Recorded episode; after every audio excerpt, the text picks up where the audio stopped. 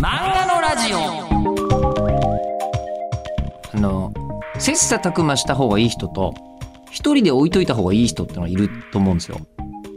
でどうも篠原さんは一人でやることがめちゃくちゃ得意なのではないか？という気がするこの2回なんですよね。うん。どっちなんでしょうね人ってね。なんかあのー自分一人でこうやってた研究の方が人と競わないでいいので偉いとこまで掘っちゃうこととかある感じじゃないですか。で漫画家さんって本当そうだなと思うんですよね。ね本当自分の独自の道をみたいなことでこの間のあの劇団論とか本当にそうだなと思うんですけどその劇団論を人とこう人に読んでもらっても最終的に完成するじゃないですか。ジャンプの、えー連載に出した時にこんなことが起きたという話が今日のやつですね。そう、カナタのアストラ漫画大賞受賞作なんですけど、あの、私はすげえこ、すげえ本当面白かった。本当に面白かったんだけど、へーっていう話が今日、この後出てくるとこでございます。ではお聞きいただきましょう。第3回どうぞ。でもまあ今こう連載連載でその話になったんですけど、その間に、はいあの、カナタのアストラが入ってたんそうなんでよ。ですすよ。ええ、でこの「カナタのアストラは」ま、マジで読んだことない人は、はい。えっ、とどれくらいか5時間ぐらいかな、はい。5時間弱作ってはい。読んでもらいたいと思うんですよ。あ。何も知らずに。ぜひ。全5巻で出てて、えーこれはえー本当に僕あのーそうこれ確か篠原さんに聞きましたっけ、ええ。僕あの11人いるっていう漫画はいはい。が萩尾元さんの、はい。えーあのー人生の漫画体験の中で、はい。やっぱりベスト10にも入るぐらいびっくりした。んです、すげえ面白い。そうですね。え名作ですね。で11人いる読んだ時の、はい。あの感動を今でも覚えてるんですけど、はい。中学生がやったと思うけど高校生かな、えーでそれと同じくらいびっくりしたんです、ああ、嬉しい、すっごい、すごいと思って最後。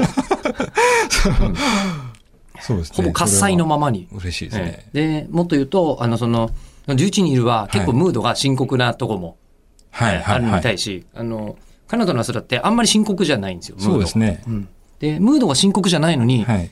そどちらかというとすごいっていうびっくりって深刻な作品の方が本当は受けやすいはずなんはい。だけど、このムードですごいって思うって、すごい。ええもう表現力ないね、俺。いやいやいやいや って思ったんですよ。はい。で、これに関して言うと、確か、これは最後まで物語ができて書き始めてるって。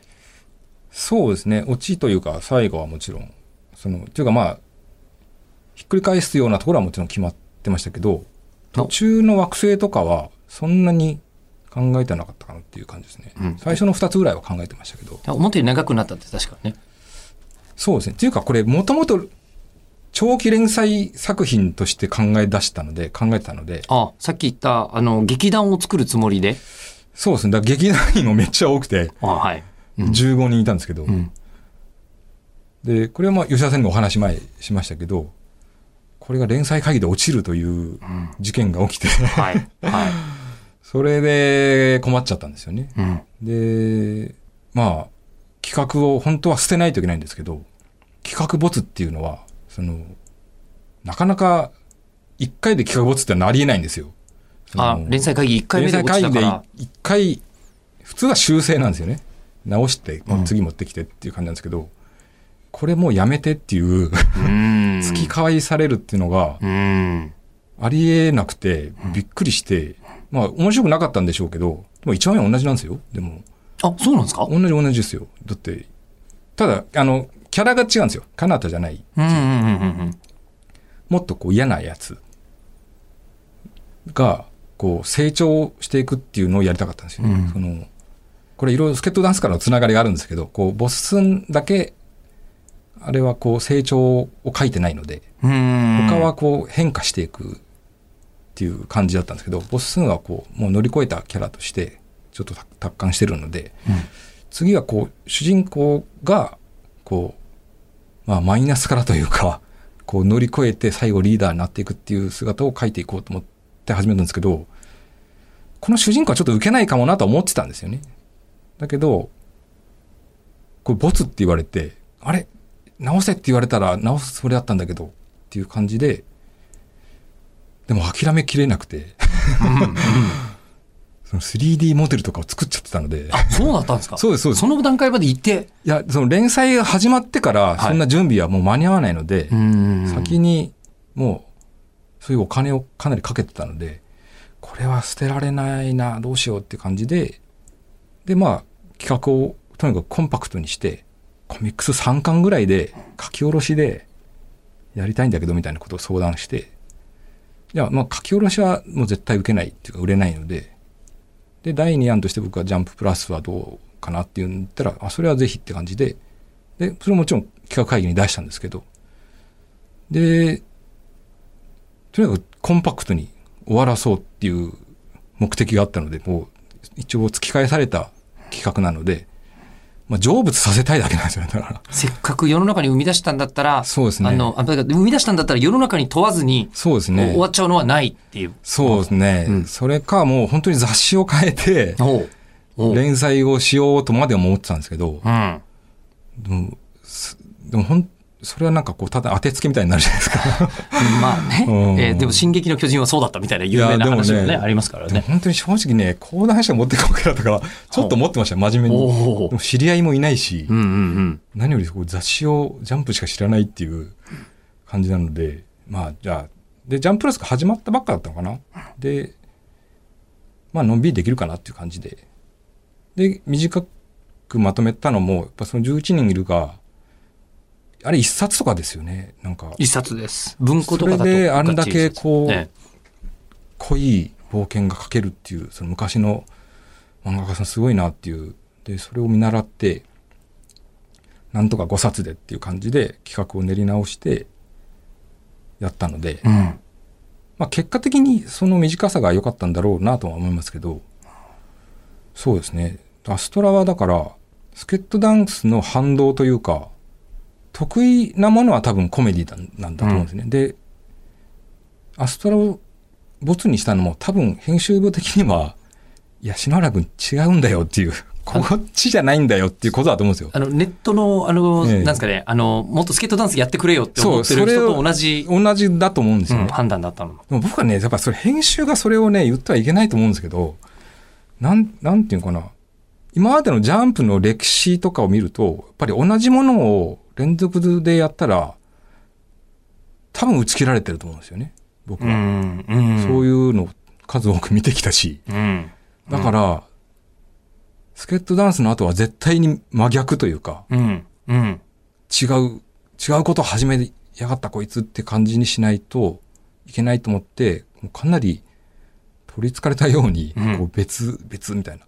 もうなんなら、もう大真面な、ええあのシリアスも作ってやろうとも思ったし。そうですねうん物質で喋ってるばっかだったから宇宙に行こうみたいな。あ、そういう規模の問題もあったんですね。そうそうそうですね それでも宇宙船で喋ってばっかなんですけど、あ うん物質っぽいですよね。一応こう違うことをうん。やろうという感じで、で、これをやれば、また元に戻れると思ったんですよ。みそぎじゃないけど。ああ、一回間に一挟んで。回違うことを篠原健太はやりましたっていうのがあれば、もう一回学園コメディとか、そっち、そのホームドラマみたいなのに、を始めても怒られないかなみたいな。怒られないというか、まあ、その読者に受け入れてもらえるかなと思ったんですけど、やっぱりその、そっちに戻っても、まあさっきの話ですけど、同じやんって言われると、あ、じゃあもうなん、どう、ボクシング漫画でもやんないといけないからみたいな。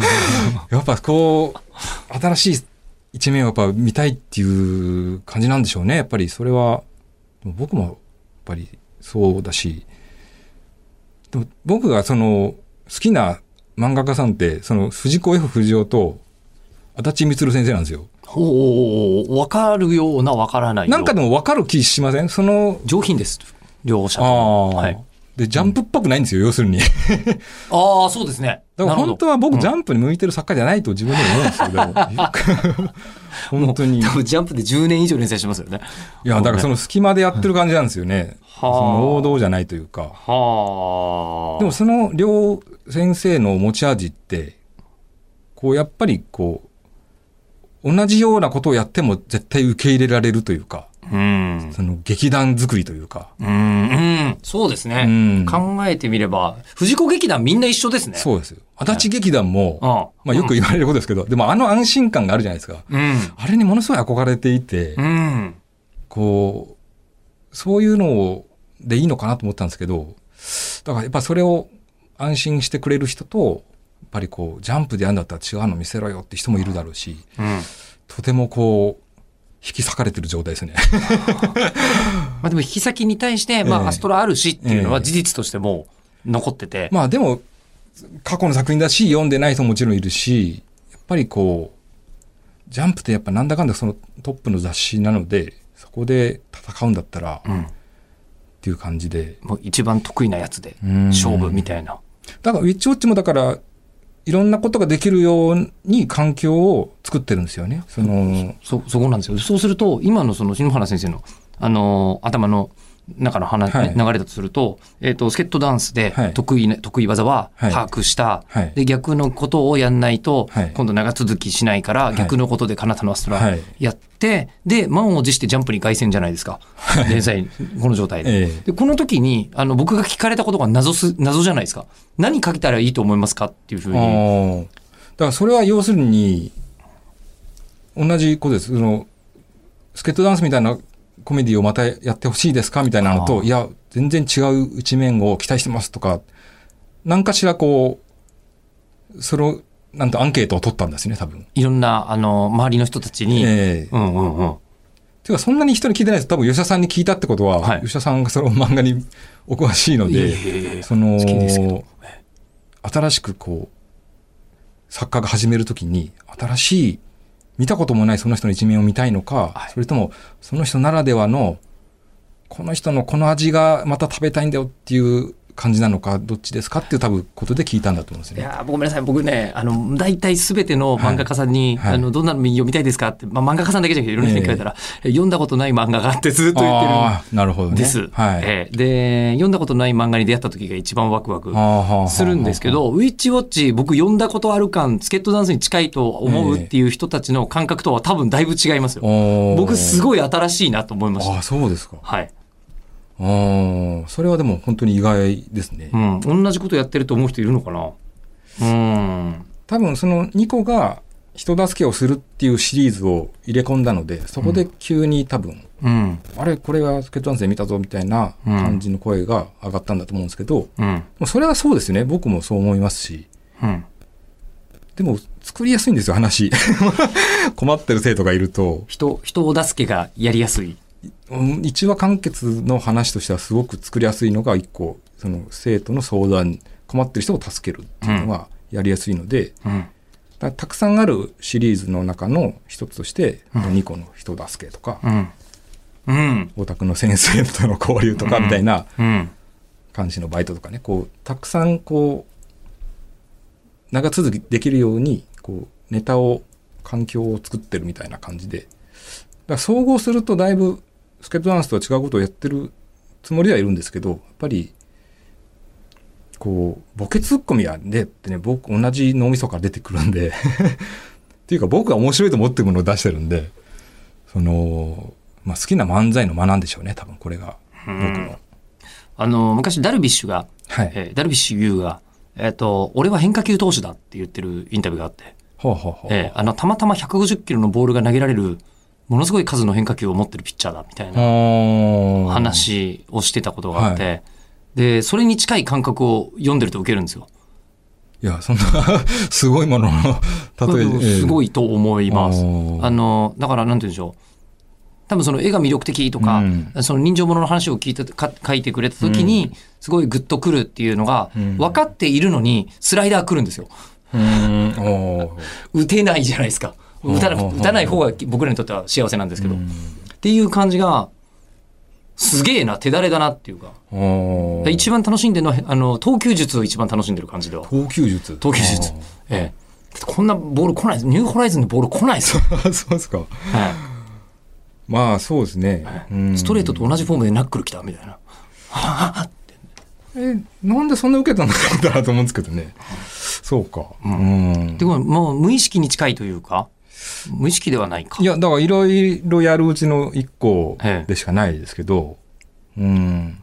だから、その、自分の中でも、読者の中でも、キャラクターがだんだん定着してきたんだと思うんですよね。うんうんうんこれを急にやってももしかしたら受けなかったかもしれないし、だから最初僕の スタートダッシュいつもこけるって言ってるのは、これ多分作風として仕方がないというか、多分僕の漫画の多分作り方に影響してると思うんですけど、うん。その、やっぱりすごい漫画が始まったっていう感じ、まあ吉田さんは気に入ってくださいましたけど、っていう漫画ではないので、その企画のインパクトとか、うん。そういうスタートじゃないんですよ。うん。うん。だって学園の人助け部とかうん。宇宙で少年が漂流とかうん。女子高生の魔女とかもう全然新しくないじゃないですか。こうベタベタの手垢がついた。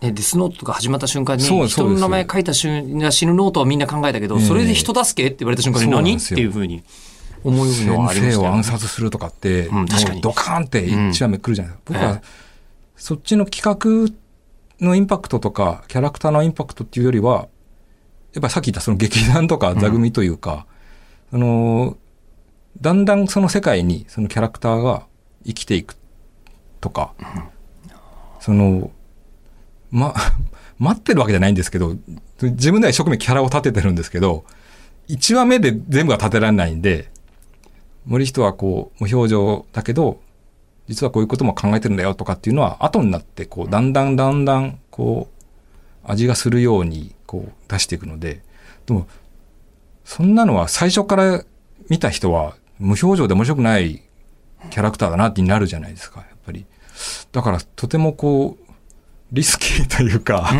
なんていうかこうやっぱ最初からそれは受けないわなって自分でも思いながらもうだんだんキャラが揃っていったりみんながこうあ家にこういろんな使い魔が増えていくんだなみたいなシステムが分かっていくとだんだんこう笑えていくのかなってだからその時期が今来てる感じはするんですけどねこう手応え的には。うん。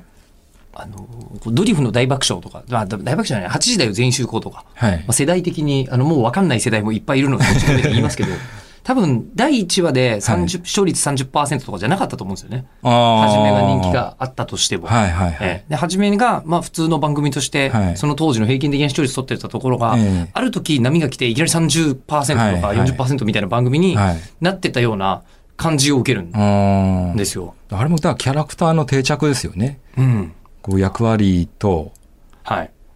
もう、そうです。あれこれが見たいとか、この、あの5人が、このボラパートにいたらみたいな、なんか、そういう、やっぱ、劇団というか、なんていうんですか。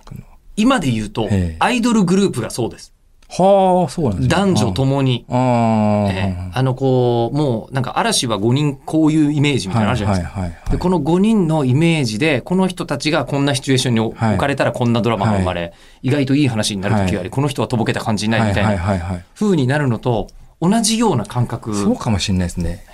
なんかこう、最初から応援してる人は、もう、感情移入して、うん。うん。そう。もう、そ育てていった感があるんですよね。バスケットダンスも多分、随分好きな人はずっと好きでいてくれるんですけど、その、6年間こう一緒、ずっとこう、部室で一緒にこう会話をしてたように言ってくれる人はずっと覚えててくれてるというか、その、だから企画の インパクトで全然勝負してないんで、っていうとこだと思うんですよね。あれ、そういう感じで言うと、あのー確か、あれ、カナダのアストロの舞台裏じゃなかったでしょうか？はい。あのーイベントの先生のところに、はい。誰だっけ、確か、出役の方か、スタッフの方かが、はいや、もう本当に人生で一番好きな漫画がスケットダンスでっていうふうに、おっしゃりに来た方を、僕はどこかで目の当たりにしてるんですけあど、、そうですか。ね。いや、でも、根強いですね。なんか嬉しいことに。ケットダンスファン、そうですね。だから、そういう経験則で、やっぱり、キャラクターが大事なんだっていうのはもう、身に染みて、そう、そうすると、はいなんとなくこう、もうあの、もう、お劇団のはい構成に関しては、はいいもう、一過言あるというか、もう、うん。いろいろ気にすることあるわけじゃないですか。はい。その、こういう座組だと、はい。ええ、あの、こう、良くて、はい。これは座組的にやっちゃいけないんだよ、みたいな、のってのはあるんですかいや、ルール的にあるわけじゃないですけど、やっぱ自分のその脳内で、その、うまく回せないとか、面白くないうん。やつはパスみたいな。いや、たくさん、本当にたくさんの組み合わせを考えたんですよ。あ、あの、その、ウィッチウォッチ始めウィた時も。ッチウォッチの時に、そう、これ、最初は、看守もいいて、うん。3人とか4人で始まってたんですよ、最初、1話目。一話目からいきなり。そうですね。でも、わちゃわちゃしすぎて、うん。うんうんうん その、全員がその家に一箇所に集まるところから始めても、うん。うんもう誰が何やらとかね、キャラを立てらんないので、それ、ボツにして、2人から始めて、だんだんこう、増えていくようにしたんですけど、すっかりラブコメと思われて、ああ、もうその時点で。そりゃそうだわなっていう、その男女で。男女そうですね。いてっていう萌ちゃん好きってとこから始めてるんで、うんうん。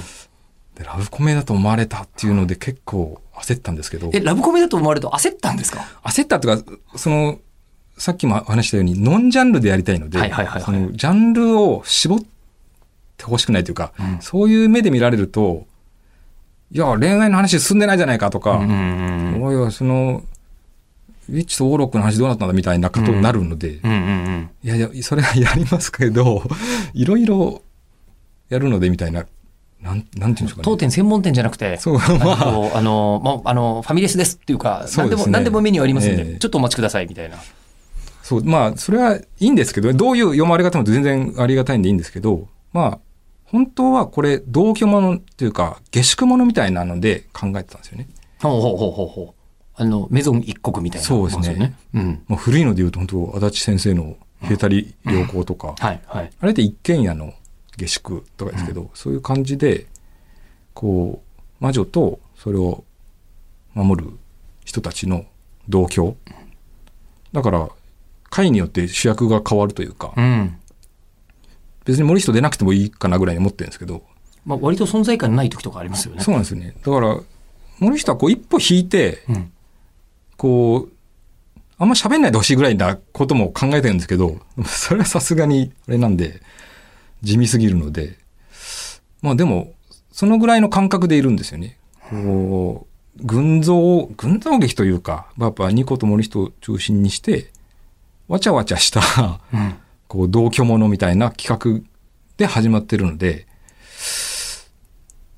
その、まあ話戻すと、その何人かの座組を頭の中で最初、連載前はいっぱいシミュレーションして、ここで、なんかこう、にニヒルなやつを入れてみたらどうなるかとか、その、よくある、その、キャラのパターンとかね、こう入れてみて、でやるんですけど、で、まあ今の感じに落ち着いたんですけど、ここで結構きついのは、その、スケットダンスなんですよ、やっぱり。その、ほスケットダンスで使ったネタというかキャラクターをもう使えないじゃないですか。ボッスンとか姫子とか。あとそのゲストキャラで濃かったやつはもう入れられないので。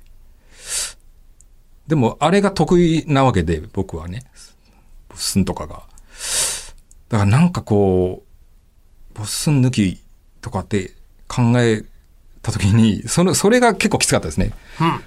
この回ボスンでやら面白いなみたいなのいっぱいあったんですけど、ああ、はあ、はあ。だからこれはまあこんなのは全然言い訳にもなんないですけど、ずーっとその企画を考えてるときは、その飛車角落ちというか、こう両手を縛られてるような感じ、その過去作に縛られるような感覚はありましたね、ちょっと。こう、あれ、あれで勝負してはいけないっていう違うキャラクターを生み出さないといけないんだって感じで、それでできたのが森人なんですけど、そう、できた瞬間にいけるって思っいや、森人単体ではもちろんいけないですよ。当然、その、組み合わせでうんキャラが生きるような感じなんで、その、真面目なやつっていう感じですね。うんその、ボッスンになかったところを考えていくと、ボッスンはこう、どっちかというと3枚目で、まあ、やるときはかっこいいっていう感じでしたけど、最初からかっこよくて、もう真面目で決めたことを全部やるとか、やっぱ結構、ボスのカウンターというか、やってないみことみたいな感じですね。真面目ボケの人みたいになってますからね。そうですね。ね。ええで、あの、今のお話を聞いてると、アイドルプロデューサーの話聞いてるのにすっごい近い。はあ、はあ、ええ、あの、プロデューサーからすると、この子はこういう子だから、はいはいはいこの子とこの子をセットにして出した曲作って、この二人がこうなったら面白いよね、みたいな。そうですね。アイドルの売り方そうかもしれないですね。うんあの、運営の話聞いてるみたいです。っていうか、アイドルの売り方が漫画っぽいのかもしれないですね。やっぱキャラクターがないとっていう時代ですもんね。そうそうそう完全にそうです。ええあキャラを作るっていうのは、やっぱり単体じゃないんですよね。組み合わせで生きて、生きるのがいいので、そうなんですよね。だからこう、あと変化していったりね、その関係性が変わっていくっていうのをちょっとやってみたいんですけど、まあまあ、そういう感じでこういろいろスケートダンスじゃない感じでっていう風に連載前は準備し、考えましたね。グループアイドルの、はい。あのーなんですかね、人間関係とかもはい入れ替わってきますからね。ああ、まええあそうですね。新しいのが入ってとか、ええ卒業してみたいなのは。そうですね。スケートダンスは何も考えないで始めたんですけど、あれって生徒会が入れ替わったりとか、うん。こう、椿とか、桃香が顕著なんですけど、こう成長していくんですよね。はい。はい。うんそれは最初から狙ったもんじゃなくて、こう、だんだんそういう風になっていったんですけど、うんこいつ変わってきたなとか、兄弟だって分かったら、こいつ急に弟みたいな 可愛らしさが出てきたとか、まあ、桃香はね、だんだんステップアップしていくっていう風に、もうあれも最初ただのモブというか、まあ不良として出てきて、急に声優になったなとか、うん。なんかああやって変わっていくのがちょっと面白くて、それでなんとなく途中から自分の中の少年漫画の、まあ、テーマっていうほど大げさなもんじゃないですけど、その成長を書くみたいな、その最初と最後で違うみたいなのが、自分の中の漫画のテーマにしようみたいな、ちょっと密かな こう人に言うほどのもんではない感じで、ちょっとスルッとそういう感じで入ってきたので、だからまあ、姫子がね、最後、教師を目指したりとか、ああいうのこう自分で書いてちょっと感動したりするんですよ。うんこおこの子の成う長が。こんなはずじゃなかったのに、うんうんうんうん。教師目指したみたいな。うん。でスイッチはもう最後の主主役というか、さ彼をこう、クライマックスに持ってきて、乗り越えるとこを書いてみたいな。だからさっきの話じゃないですけど、ボスんだけやっぱり達観してるんで、で、そのアストラの話につながるんですけどね、その、うん主人公が変わる様を描こうっていうのがアストラだったんですけど、うん。まあまあまあ、それやっぱりジャンプじゃちょっと難しいのかもしれないですね。こうちょっと大人っぽいですね、やっぱそれ構成が。うんでもこう聞けば聞くほど、やっぱりこうなんかし新連載を立ち上げる時のはいオーディションがめっちゃ大切っていう感じ。そうなんですね。これだから準備を他の作家さんどうやってんのかなってもう全員にインタビューしたいぐらい、ああ。結構大変だと思うんですよね。そこがうん。人によってはなんか天才的になんとちょちょちょってやったら、やってる人もいると思うんですよね。っていう人もいるでしょうし、ややり方、それこそ、あの、はい。編集さんに、はい。なんかもうこれはこうやるべきだよっていうふうに、やり方そのまんま指導されたわけじゃないんですか？いやいや、全然全然。それは、僕の場合、だってスケートダンスもめちゃめちゃ準備したわけじゃないですからね。だけあど、あ。やっぱやりながら、こう、辛い思いもしながら、うん。こう、データを、が蓄積してって、うん。これ、最初にちゃんと考えないとダメだな、みたいな。だけどやっぱね、他のお友達とかに聞くと、いやもう3話できたら会議出すよっていう人もいるし。それであとはやりながらライブだよみたいな感じの人もいるので、それは本当に作家さんによって多分違うと思うんですけど、僕の場合はやっぱり一話完結をやりたいっていうか、それを期待されてるところもあると思うので、一話完結コメディをやるんだったら、最初の座組が、に時間をかけてでも納得いくものを作って、逆にそれができてしまえば、うんうまく、で、時間が経って、3巻、4巻ぐらいになって、読者にも定着していったら、あとは、そのシチュエーションコメディなので、こう、あとは頑張ってキャラクター頑張ってねみたいな感じですね。それを習慣でやってるわけじゃないですか。うん。だだから習慣だからこのやり方なんじゃないですかね。あの、仕込みをきっちり。そうですね。うん。本当に考える時間ないので、うん。数時間で考えて、1日2日でネームなので、その、悩んでる暇ないんですよ。もう。悩んでる暇がなくてあの状態でスパーンってできる。うーん。だからやっぱキャラクターが大事なんですね。キャラクターが動いてくれるような、こいつらに会話させた時は面白いぐらいの域まで達すれば、そんな大した手間じゃないですね、ネームは。なるほど。今、これ聞いてて、あの、僕、この、こんなこんな丁寧な漫画見たことないっていうのが、はいあの、今、実はウィッチウォッチに対して、すごい思っている感想なんですけど、ええ丁寧にやるためには、はいあの、時間とか手間とかかけなきゃいけないって思ってたんですけど、はいはいはいそうじゃないんですね。いや、時間も手間はかかりますよ、もちろん。そうですよね。もちん。ろんネームも、で他の作家さんがね、どういうふうにネーム書いてるか全くわかんないので、その2日でネームっていうのが早いのか遅いのかものすらわかんないんですけど、相場感がない。わかんないですね。はただ今作画はがい5日かかってるんですよ。これ意味わかります？あ つまりは、一日も休まないでいかないと、そうなんですよね全部いけないですね。そうですね。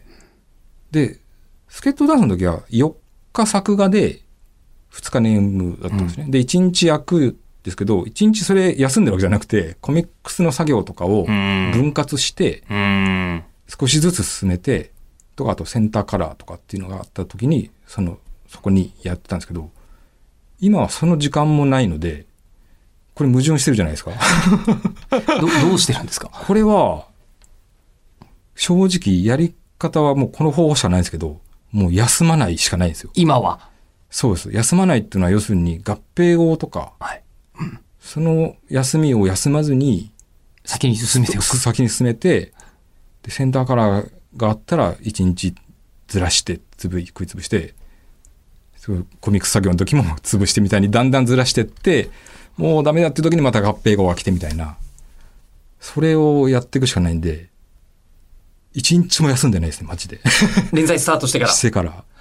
一日休んだかな、夏。申し訳ない時来ていただきました。いやいやいやいや、ねでこれ、今日来れたのは、はい。あと1ヶ月なんですよ。正月休みまで。はい。なので、もう大丈夫です、多分。その、今まだ数日ストックがあるので、はい。全然大丈夫。それは。いや、もう外資系のコンサルタントよりも忙しいですよ、もう。いやいやいや、もう吉田さんも忙しいじゃないですか。こ僕は全然、あの、好きなこと見てうん好きなこと喋ってるだけなんで、なんともなんですけど。れはでもなんとかしないと、ちょっとでもやばいですね。恐ろしいんですよ、自分でも。この、5日かかっちゃってるのはなんとかしないと。うん。でももう、どうしようもないんですよね。それにしても、やっぱりあれだけ完璧に言葉がはまったものっていうのも、大量にブワーって出るから、はいそこに困ったことがないってことですよね、会話自体には。その劇団が一回設定されてしまった後は。そうですね。でも、ネタを考えて、あ、ええ面白くない、思ったより面白くないとかありますよ。だから、その時、またネタ出しからやり直したりとか、んうまくオチに繋がんないとか、そういうのはしょっちゅうありますけど、なんとか、スケートダンスの時もそうでしたけど、その奇跡が起きたりするんですよ。その、考えていれば、はい奇跡というか偶然、いくつか覚えてるのは、スケートダンスの話だと、なんか落語の話とかありましたよね。あの、あ教育実習生の先生が、覚えてる石川君。はあ、はあ、走れメロスの落語を最後やるんですよね。はいはいはいはい。前編後編で、前編、教育実習の国語の先生で、前編でやった授業を使っの内容で、後編で、それをアドリブで落語を披露するみたいな話を考えて、いつもの僕だったら、まず落語を作って、うん。その落語の題材を前編に伏線として貼るんですけど、時間がなさすぎて、ね、前編のネームで、もうとりあえず走れメロスでやろうっていうのだけ大体決めて、時間がないから原稿も書いちゃって、うん後編の落語は来週頼む俺っていう感じだった時があったんですよね。これ結構珍しいんですけど、自分でし篠原さんとしては珍しい。そうですねんで、落語を作るといってももちろんこう全編作れるわけないんで、重要なポイントを。まあだから枕と下げなんですけど、うんうん。まあ困って。うん。これで、うまく作れなかったら僕は題材から考え直すんですよ。じゃあメロスをやめてラジオモンにしようとかね。うん。うんうんでももうメロスって言っちゃってるから、うん。やるしかなくて、うん。で、読み込んで、で、まあ下げなんですよね。そこで最後の方を読み込むと、偶然見つけたのが、最後メロスは赤面したとか言って恥ずかしがって終わるんですよね。で、冒頭一番最初の文がメロスは激怒したから始まるんですよね。うん。怒るっていうのと恥ずかしがるっていうのが、両方とも、のぼせるっていう言葉で置き換えられるっていうのをは偶然発見して、だから枕で、その、激怒するっていうのは、のぼせ上がると言いますけども、みたいなことで振って、で最後、またのぼせちまうとか言ってこう終わるんですけど、その言葉を偶然発見しなかったら、俺どうするつもりだったんだろうみたいな、なんかそういう、ゾッとすることはあるんですよ。その、どう、どうする気だったの君みたいな。でもただもう連載中の、はい週刊連載中の状態だと、もう、もうそんなことはいいから、うん。もう先進めちゃえよ。時間がとにかくなさすぎて、えもうやるしかないって時あるんですよえ。ね。はいはいはい。で、その時のプレッシャーはがいもたらした奇跡。奇跡というか、まあそれがうまくできてるかどうかは別として、その、その時に自分では、それがだ記憶に残ってるんで、ああ、見つけたみたいな。あれもそうですわ。あの、バイキングの道下さんが出た回が。これ来週のね、こう、あの、ことを考えずに終わらせることが怖いという、大変、あの、責任感の強い篠原先生、えーですが、いや、ね、あの、こう、ラジオなんてね、先のことわかんないまま、えー作り始めるものですから、えーまあ、炒め物みたいな感じですかね、ラジオはね。あの、こう、一応もう始まっちゃったら終わらせられないんで、準備はその前に全部しとかなきゃいけないんですよ。途中から、あれ買い忘れたっつうのなし。しょうがないっていう感じ。に、なんだけども、炒め物を作ってるうちになんかすげえできたな、うまくできたなっていう時がたまにあったりする。うん。で食材大切みたいでね。今回も、あの、篠原先生がいろんなこと喋り出してくれてるとこはすごいそう思うのですが、えっ、と、これ前言いませんでしたっけか？あのーこれ伝説かもしれないですけど、えーブリーチって、え最終的に誰が悪者になるのかっていう死神大後編の話。あ、ソウルソサイティだ。ソウルソサイティの時、ソウルキーを取り返しに行く時。あの時に、えーまだ言ってない。えっ、と、最後、誰が最後の悪者になるのか。多分、結構ブリーチ読んでた人、え、こいつなのってびっくりしたと思うんですよ。えーで、あのびっくりした、言いませんよ。まだ読んでない人いるかもしれないから。びっくりしたんだけど、あれどうやって作ってあんなびっくりする脚本できたんだろうと思ったら、えっ、と、そこまでとりあえず悪者決めてないでずっと作ってて、最後に、うんと、今これで誰が悪者だったら一番びっくりするって言って、えーそうやって最後のバス決めたっていう話を聞いたことがあるんですけど、それが少年漫画の良さだと。なるほどって思わない？うん。それはびっくりするよね。ええあ、あいつ悪者だった時みんなびっくりしたよね。ってなったよね。そりゃそうだよ、そうやってんだもんっていう。で、後から考える。うん。理屈はね。いや、でもそこを、こう、ちゃんとこう、仕込みに仕込んで作るところが、篠原先生の凄さじゃないかなという気がしますが。だってね、カナダのアストラはね、これね、漫画大賞の時のインタビューどっか文字になってたりとかするんじゃないかな。聞いてるんですけどね。一応最後に、こう、何があったかっていうのは、これじゃああえてここも言いませんけども、えっ、と、うんあ、ダメだ。何言ってもネタバレになるんで、ごめん。えー、カナダのアストラは読んで、えー漫画好きだっていう気持ちがある方で5冊読む余裕があったら、いや、ほんと何も言わずに読んでもらうのが一番面白いです。はい。えーという作品でございます。では、えー次回は、あ、年内最後の更新 ?12 月26日、えー午後6時予定でございます。年内最後は、えー篠原先生でございますんで、お楽しみに。